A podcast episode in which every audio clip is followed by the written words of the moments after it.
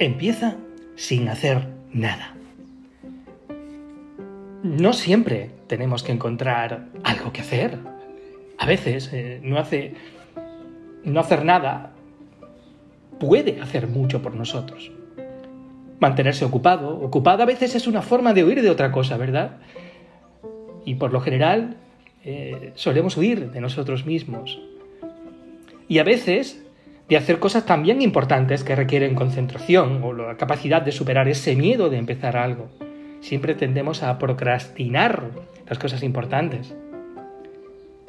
No hacer nada es el punto de partida para permitir que se escuche nuestra propia sabiduría interior. No hacer nada puede ser un gran punto de partida porque nos impide hacer algo estúpido o perder el tiempo en esfuerzos infructuosos y necesarios. Muchas tonterías suceden cuando no estamos más dispuestos a sentarnos a pensar. O mejor aún, siéntate y no pienses. No hacer nada no es necesariamente no hacer nada. No, no, podemos pensar si estamos ocupados todo el tiempo. No podemos leer libros y aprender de otras mentes si estamos ocupados todo el tiempo. Algunas de las personas más inteligentes y exitosas del mundo pasan gran parte de su día haciendo lo que muchos de nosotros no consideraríamos nada. Por ejemplo, Warren Buffett pasa la mayor parte de su día de trabajo leyendo, pensando y, hablando por teléfono, claro. En su casa hace lo mismo, ve el fútbol, juega al bridge. Todos los días hace algo divertido, o hace algo diferente, o no hace nada. Asigna gran parte de su éxito precisamente a la cantidad de tiempo que pasa leyendo y pensando. Stephen Hawking no podía mover su cuerpo, y si no fuera por la tecnología moderna, podríamos haber pensado que estaba en un estado vegetativo.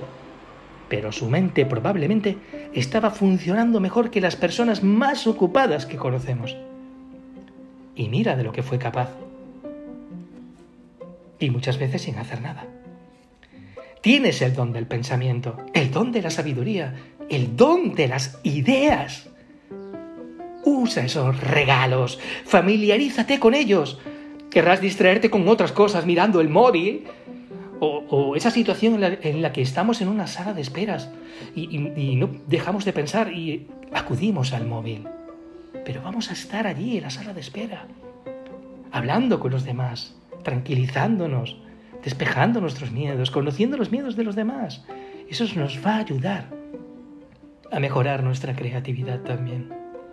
Y simplemente no hacer nada, no mirar el móvil, no preguntarte si tienes una notificación nueva, no preguntarte cuántos likes tiene tu última publicación. Simplemente estás en la sala de espera esperando.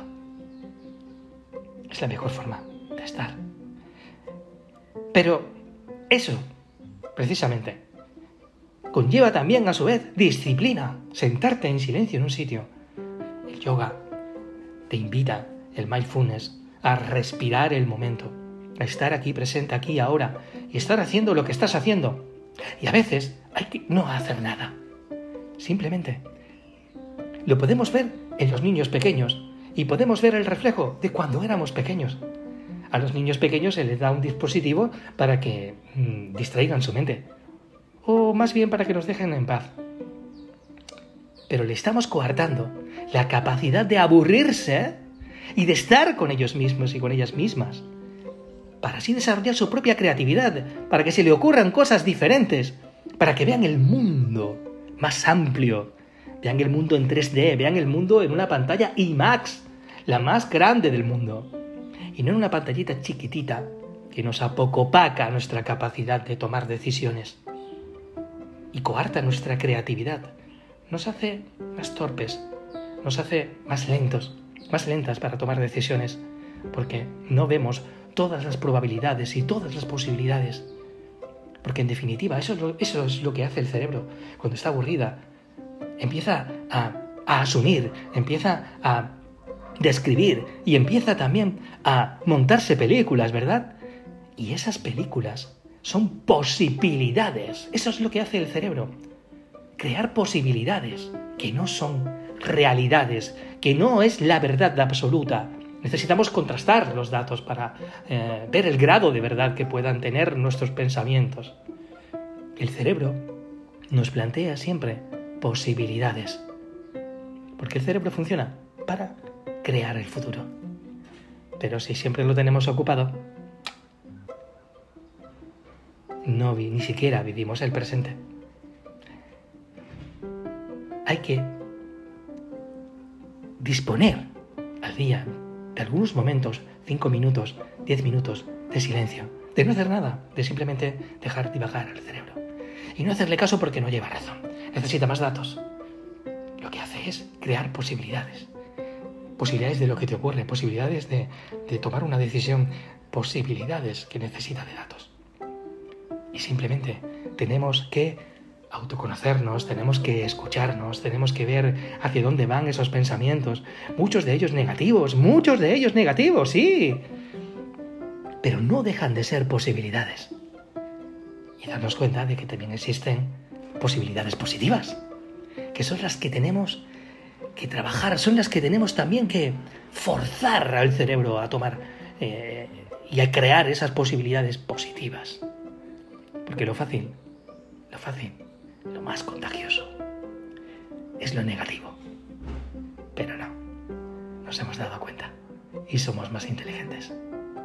Vamos a crear posibilidades positivas que nos va a ayudar a crear ese futuro. Y a veces sí, necesitamos silencio. Y no un silencio en el sentido de no escucho nada o, me molestan los ruidos, sino un silencio en el que estás contigo mismo o contigo misma en una conversación con alguien, sin mirar el móvil, sin pensar en lo que tienes que hacer de trabajo, sin pensar nada más que en aquello que estás viviendo aquí y ahora.